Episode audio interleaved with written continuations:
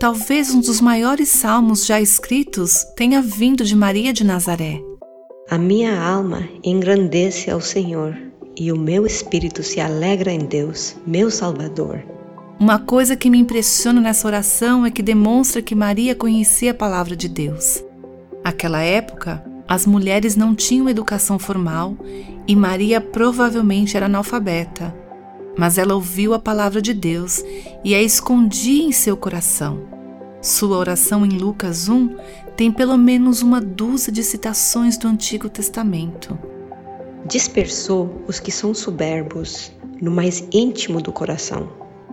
Você está familiarizada com a palavra de Deus?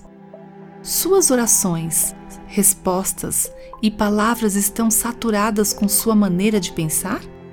Encheu de coisas boas os famintos, mas despediu de mãos vazias os ricos. A melhor maneira de conhecer a palavra de Deus é investir seu tempo lendo-a hoje. Ajudou o servo Israel, lembrando-se da sua misericórdia. Você ouviu, buscando a Deus com aviva nossos corações.